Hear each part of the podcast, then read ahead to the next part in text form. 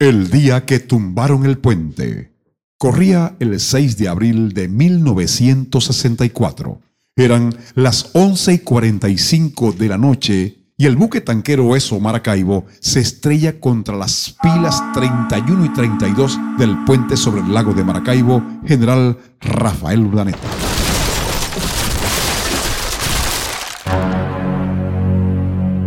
Mitos, historias y leyendas una serie donde damos a conocer situaciones que en algún momento le dieron la vuelta al mundo, mitos, historias y leyendas. Mientras el capitán hacía la maniobra respectiva en el canal de navegación camino a la isla de Aruba, un fallo eléctrico hizo perder el control del timón y ante la emergencia el capitán ordena echar anclas para tratar de encallar el buque, pero la medida extrema no dio resultados. La colisión era inminente. El ESO Maracaibo, con 236 mil barriles de petróleo, arremete contra el gigante de concreto. Derriba una sección completa de 259 metros lineales y gran parte de la estructura reventada cae al agua del lago y la otra dentro del tanquero. Debido al funesto accidente, cuatro vehículos que transitaban por el coloso se precipitaron a las aguas del Coquibacoa, dejando una estela fúnebre en el poético manantial. Todo era confusión. La noche con sus tinieblas y los bramidos de un lago bravío e impetuoso hacía la situación más grave, misteriosa e incierta.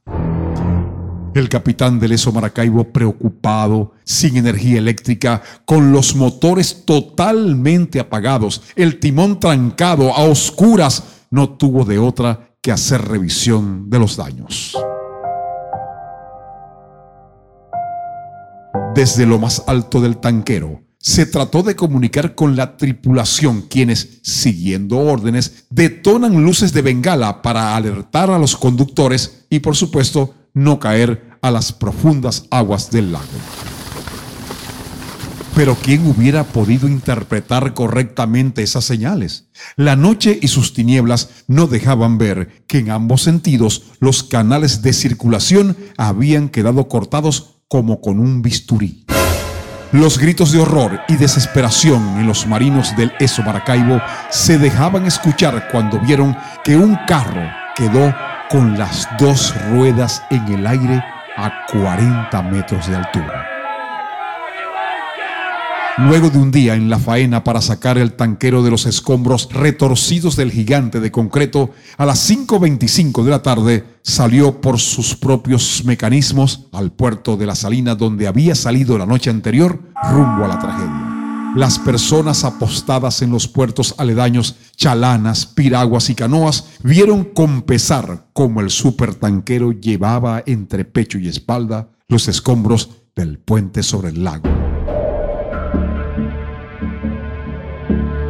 Luego de cinco meses y 26 días, el puente sobre el lago fue reinaugurado. Se activa la vida comercial entre las dos costas, pero la etapa luctuosa nunca la podremos olvidar. Mitos, historias y leyendas. Una serie donde damos a conocer situaciones que en algún momento le dieron la vuelta al mundo.